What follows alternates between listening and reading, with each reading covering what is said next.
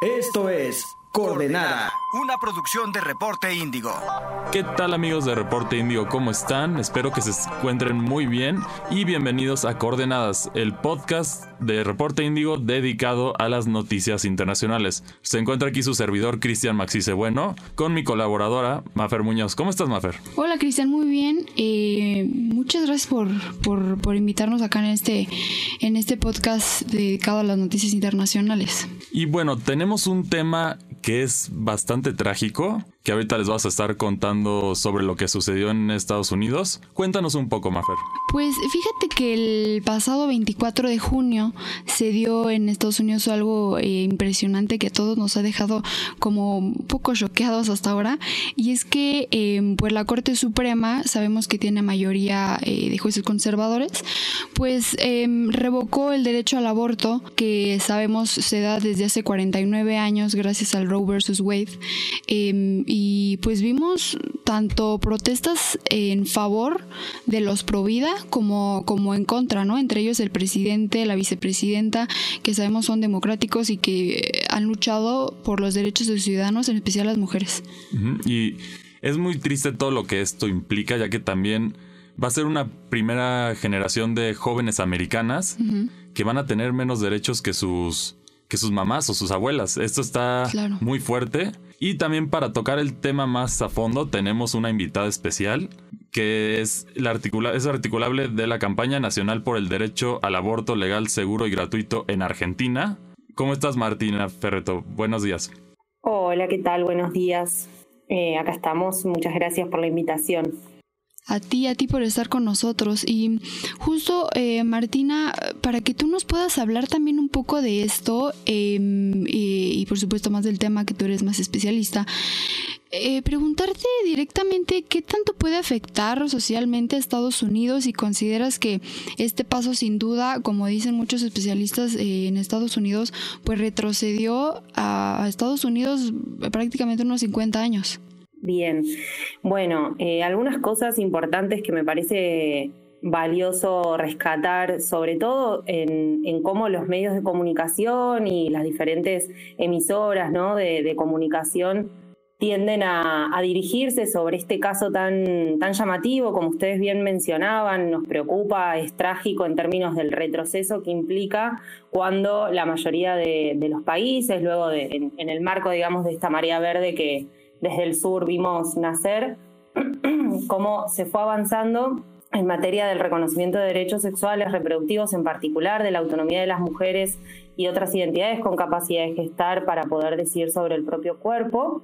Eh, tiene que ver con esto de la vida, ¿no? Los sectores que son antiderechos se los debe denominar así porque en eh, los pro vida, digamos, nosotros estamos a favor de la vida, nosotras desde la campaña nacional por el derecho al aborto legal, seguro y gratuito siempre decimos, eh, no es una cuestión de, de que estamos en contra de la vida, por el contrario, nos importa y muchísimo la vida de todas las mujeres, niñas, adolescentes, que como ustedes dicen, ahora esta generación en los Estados Unidos se ve comprometida porque no va a tener los mismos derechos que tenían sus madres y sus abuelas. Y bien sabemos también que en la mayoría de los países, eh, o de los estados, mejor dicho, esto no es para todo Estados Unidos, porque ahora lo que, lo que se modifica es que en lugar de tener este fallo incluido dentro del derecho constitucional a nivel federal, se eh, libra, digamos, a las decisiones legislativas de cada estado eh, en particular. Y hay algunos que van a continuar ampliando, reconociendo el derecho y ampliándolo, profundizándolo para que justamente pueda ser accesible de manera universal para todas las personas que así lo soliciten. Y en algunos que, por supuesto, como va a tener más composición eh, conservadora o con influencia de los fundamentalismos religiosos, va a estar muchísimo más restringido.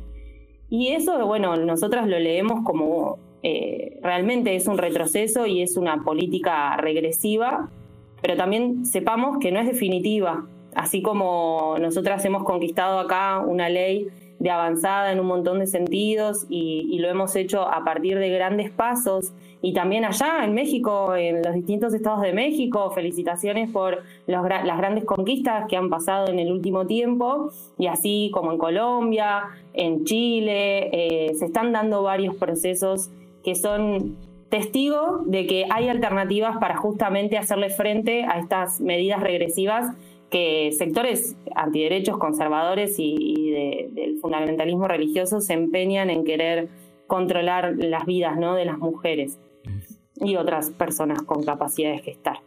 Y así es. Em, y, y es, lo más trágico, yo siento, es también, específicamente en Estados Unidos, es el sector que más afecta de, las americanas, que son las, las ciudadanas americanas de escasos recursos en estados donde ya se prohibió, ya que las que tienen un poco más de dinero a lo mejor sí pueden decir, bueno, pues me voy a California, me voy a Nueva York y ahí no hay problema, pero ese sector más vulnerable sí sí es, es muy trágico lo que, lo que les pasó, la verdad. Es muy... Y también las implicaciones que pueden tener en, en un futuro afectando a otras minorías también es, es de terror. Pues, ¿Qué, pueden seguir con, por ejemplo, el, el matrimonio gay? Puede ser una, uno de los siguientes que quieran cambiar y entonces de ahí, no se, de ahí puede cambiar todo y esto es lo preocupante para Estados Unidos que ellos dicen que son uno de los ejemplos a la libertad y claramente ahorita nos demostraron lo contrario, ¿no? Totalmente. De hecho, como, como mencionabas, eh, tiene que ver con esto de, bueno, había un derecho constitucional eh, que estaba garantizado en esos términos a nivel federal eh, pero en la práctica, como siempre bien sabemos eh, lo que es Latinoamérica y el Caribe, las brechas de implementación, las normas pueden ser muy buenas, muy bonitas, pero a la hora de em, implementarlas, de llevar adelante su aplicación, hay grandes dificultades y grandes desigualdades en esas garantías, más cuando se trata de derechos humanos. Y bien sabemos también las configuraciones eh, en nuestras sociedades que tiene para, como bien, bien dijeron, no es lo mismo tener determinadas condiciones y recursos sociales que no tenerlos y eso hace que estés más vulnerado, más vulnerada y puedas eh, tener más restricciones para poder acceder a determinados derechos, que en este caso además tiene que ver con la información. Y lo que sucede es que estos estados que van a querer, en el caso de los Estados Unidos, algunos estados en particular, que van a querer ir mucho más atrás, eh, en el tiempo y en, leyes, van seguramente a tener que hacer todo un proceso de, armonización, de alguna manera, con los tratados internacionales y las convenciones que hay, ¿no? Los marcos globales, los estándares, porque la negativa de, ir en contra de lo que es el derecho al aborto tiene que ver con justamente eh, vulnerar y violar un montón de otros derechos que se ponen en juego cuando justamente no se le permite eh, tener esa, esa, autonomía para la toma de decisiones eh, de las mujeres. Entonces, sí, y no, no sé si está, eh, me parece que, que, pensar en cómo puede seguir retrocediendo tiene que ser una alarma, sin dudas, porque, como bien decía Simone de Beauvoir y muchas otras feministas a lo largo de todas estas décadas y siglos de, lucha y, de incidencia, digamos, para que poder seguir profundizando y en el reconocimiento y en la ampliación de los derechos eh, de las mujeres, del colectivo LGBTIQ y, y de todas las personas que, no son, eh, que están siendo vulneradas, digamos, por, las malas gestiones y, las incapacidades de, los estados, de los poderes del Estado, que en este caso no es nada más ni nada menos que el Poder Judicial en el caso de los Estados Unidos, pero tiene que ver más que nada con, bueno, eh, ¿qué, ¿cómo enfrentamos esto? Porque, porque pensar en que va a seguir siendo peor y nos deprimimos nunca es una opción.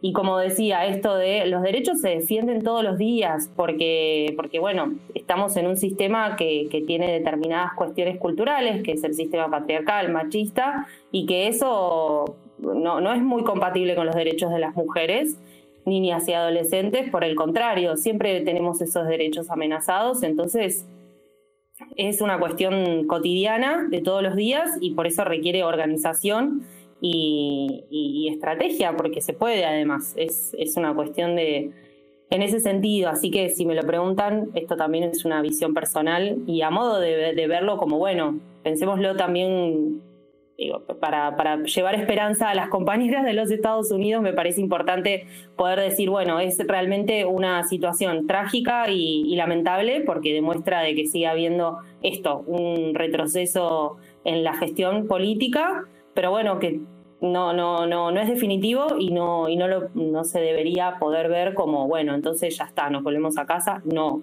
jamás. la lucha sigue. Claro, oye Martina, sin duda no sabemos hasta qué otro, cuánto tiempo Estados Unidos va a estar así sin, sin este, eh, pues sin este derecho fundamental para las mujeres. Pero como bien dices, mientras eso pasa y mientras volvemos a tener en Estados Unidos eh, jueces eh, más progresistas, sin duda, como tú lo mencionas, salir a las calles, ¿no? Y decir, oye, este, yo sigo, voy a seguir luchando por lo que me corresponde como mujer, eh, como persona en mi país, que es justamente decidir, eh, pues ser libre de decidir por mi cuerpo. Exacto, sí, tal cual. Eh, y que tiene que ver también con esta, esta cuestión tan fundamental de, mm, por un fallo, ¿no? Se, está legislando sobre el cuerpo de todas las personas, en particular de las mujeres, niñas y adolescentes, de los Estados Unidos.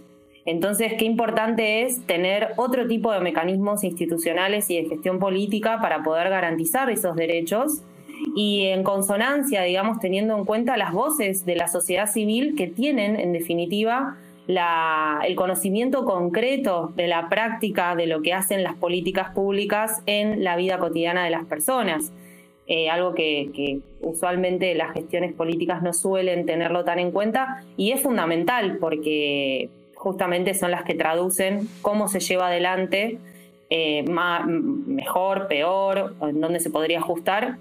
Y bueno, y como dijeron, es eh, un país que se jacta de ser el sueño de la libertad de muchos y, y hoy en día, por el contrario, no está a favor de esta libertad, sino que ha tenido un, giro en desmedro de las mujeres y es gravísimo eso, sí, claro. Y a mí me parece irónico que también los estados que votaron para quitarlo son los mismos estados que también prohíben educación sexual, entre otras cosas. Entonces, al final va a haber más embarazos accidentales porque ni siquiera les dan el acceso a la educación para que se puedan informar a estas personas. O también, y yo creo que aunque lo prohíban, no van a, no se van a detener los abortos como, como ellos quisieran. Pero lo feo es que vamos a regresar a estas, a estos lugares clandestinos y ahí sí va a correr mucho riesgo las mujeres. Entonces ya no va a ser seguro. Y por otra parte también yo creo que que va a haber muchos niños abandonados, que también es algo trágico, pero también yo creo que va a ser consecuencia de esto. ¿Cuál es tu opinión sobre estos temas? Bueno, eh, efectivamente, nosotras acá desde la campaña nacional por el derecho al aborto legal, seguro y gratuito, siempre hablamos eh, de nuestros tres grandes lemas integrales, que es educación sexual para decidir, anticonceptivos para no abortar y aborto legal para no morir, justamente por esto. El, derecho al aborto eh, abarca, ¿no? engloba un montón de otros derechos que son fundamentales justamente para evitar eh, el aborto en los casos donde, donde, donde más se pueda, eh, pero en los casos donde una decide poder hacerlo, hacerlo en condiciones seguras, de calidad, sanitarias, ¿verdad? Para no poner en riesgo ni la vida ni la salud integral de, estas cuerpas gestantes, ¿no? De nosotras. Entonces, en ese sentido, sí, claro, la educación sexual integral es fundamental. Y bien sabemos que cuando que esos los sectores que se oponen al, aborto, eh, se oponen también a la educación sexual integral, se oponen también a, a la libertad en términos de, del poder decidir con quienes eh, nos amamos y con quienes estamos y con quienes nos besamos, ¿no? Como que están en contra de absolutamente todos los derechos que tengan que ver con eh, las mujeres y la comunidad LGBTIQ+. Y eso hace que, justamente se hable del medioevo, como, bueno, cuánto, que lo dijeron varias veces ya, se retrocede 50 años, casi 50 años, y, eso marca un antes y un después, porque además es esto, poner en, en riesgo la vida de la vida y la salud de un montón de personas, de más de la mitad de la población, porque más de la mitad son mujeres en el caso de cualquier país a nivel mundial, entonces pensémoslo en esos términos también. ¿Y cuáles son las políticas, quienes se oponen al aborto, para garantizar justamente de que esa prohibición no ponga en riesgo eh, la vida y la salud? Porque como bien decís, eh, las clínicas clandestinas van a seguir funcionando, lamentablemente, porque no es que la prohibición del aborto eh, prohíbe la práctica, sino que lo que hace es arrojar a la clandestinidad a quienes quieren decidir sobre el propio cuerpo, porque eso lo, seguimos haciendo, digamos. Eh, entonces, bueno, se pone en evidencia frente a esas situaciones que ya hay, por suerte, gracias a estos últimos años, principalmente de este siglo, eh, un montón de datos sistematizados por el Fondo de Población, por la Comisión de Desarrollo y Población, no sé, estoy pensando en términos globales. Eh, The Lancet hace poco sacó también un, eh, un escrito acerca de los datos específicos sobre el acceso al aborto y las condiciones. Y, y bueno, ¿y cuánto de eso, de embarazos no intencionales, embarazos forzados, porque pensémoslo también en términos de quienes se oponen al aborto, se oponen en condiciones, en cualquier condición, y, no, y sabemos que desde el principio del siglo pasado hay normativas que establecen la no punibilidad del aborto en causales específicas. Por ejemplo, si te violan. Y hoy en día volver a hablar de que no puedes acceder a interrumpir un embarazo producto de una violación, de una violencia sexual, es como, bueno, entonces, ¿qué nos diferencia eh, de situaciones tan extremas, ¿no? tan indignantes?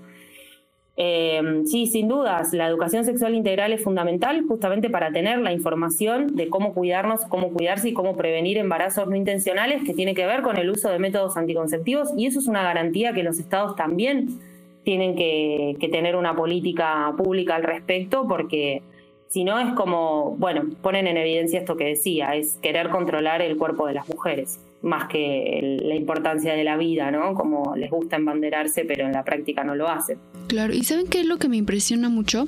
Em, que a pesar de, como lo mencionaste Martina, de las consecuencias que puede traer esto consigo para, para la salud, eh, principalmente de las mujeres, veo yo eh, las organizaciones las asociaciones de, jóvenes estudiantes en Estados Unidos que celebraron y con burbujas y que con pancartas la decisión de la corte y, no puedo, o sea, todavía no puedo creer que muchos jóvenes eh, em, estadounidenses celebren ese tipo de situaciones sin, sin pasarles por la mente las consecuencias que puede tener para la, salud de la mujer.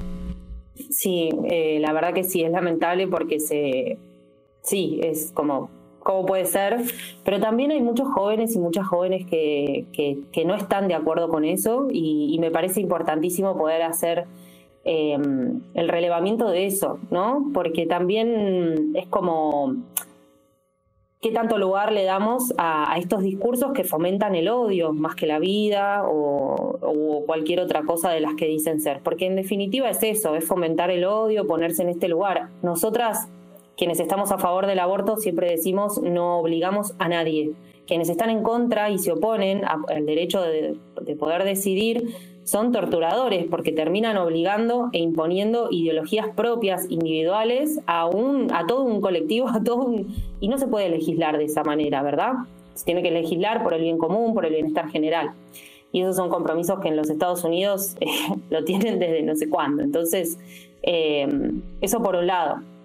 Y por otro lado, eh, en, el sentido de poder conectar y poder hacer fuerza en, estas organizaciones que hay, grupos de mujeres, de jóvenes, eh, de la diversidad, que, justamente están organizadas para garantizar, porque también sepamos que aunque los abortos se prohíban, eh, siempre va a haber también organización de mujeres feministas de la diversidad cercanas, organizadas para justamente poder garantizar, acceder, incidir para que eso, esto se revierta. Entonces, bueno, poder hacerle eco en ese sentido. Y estaba por decirles algo y se me fue em, que tenía que ver, bueno, ya me voy a acordar, que era importante en relación a esto último que vos me decías, Fernanda. Eh, ¿Quieres repetirme? A ver de, si. De las jóvenes que están protestando en favor de Provida. Eh, a favor de la decisión de la Corte, que no, no son pro vida. no son pro vida porque están en contra de, la vida de la, y la salud de las mujeres, niñas y adolescentes. Eso es algo importante para decir. Son antiderechos y, y es verdad que también eh, hay muchos instrumentos eh, de las iglesias, del fundamentalismo religioso, de los sectores conservadores que tienden a, querer incidir sobre estos grupos poblacionales. Pero bueno, me parece que es importante poder darle luz y, ver ¿no? relevar y, hacer como eco de, todo ese otro sector que hoy en día forma parte de esta gran marea verde a favor del derecho al aborto, para, para justamente eh, aprender de esos procesos también, ¿no? Como bueno, que como decía, es algo regresivo pero no definitivo. Lo que iba a decir se me recontrapasó, así que si en algún momento me acuerdo, les pido disculpas, les voy a hacer llegar el, eh, la información. Claro, Era importante. Perdón. No te preocupes. Oye, y justo eh, remarcar esto que dijiste de, la marea verde, que hoy más que nunca se refuerce esta, esta marea, eh, principalmente en la región, porque tenemos pues a Estados Unidos, que es em, el país, vaya, un, un país muy importante a nivel mundial, pero justo hoy más que nunca em, visibilizar mucho más la marea verde en toda la región para que en otros países cercanos a Estados Unidos no se eh, no digan ah pues como Estados Unidos ya lo hizo nosotros vamos a hacerlo también y sobre todo en los países ah, de la región más conservadores, ¿no? Ahí me acordé, sí, totalmente, Fernanda. A ver, em, yo creo que la jugada de, esta, de estos sectores conservadores en Estados Unidos eh, justamente lo que hacen es también mostrar una, reacción hasta esta marea, ante esta marea verde, ¿no? Porque es como, bueno, eh, todo avance de, nuestro de nuestros derechos va a tener una respuesta y una, y una reacción, digamos, de parte de estos sectores antiderechos. Eso por un lado, entonces eh, entendemos que, que sí, que para quienes tengan, o sea, para estos sectores conservadores antiderechos en los diferentes estados o las diferentes plataformas y demás van a decir, uy, qué bueno, si eso lo pudo Estados Unidos, entonces vamos a poderlo nosotros también. Y por eso creo que es tan importante más que darle atención a eso solamente, sino a, bueno, eh, pero nosotras en América Latina y el Caribe tenemos una larga trayectoria de lucha por nuestros derechos y, es algo que, hoy nos tiene que, servir en, términos de fortalecer esto que tenemos y que construimos y que sigue muy activo y, cada vez en crecía, como decimos, sube la marea, ¿no? Todo el tiempo estamos buscando eh, articular y generar redes, que era un poco lo que decíamos cuando nos enteramos de, de este fallo retrógrada, que tiene que ver con, bueno, eh, ustedes quieren, quieren ir en contra de nuestros derechos, nosotros vamos a crecer en nuestras redes feministas.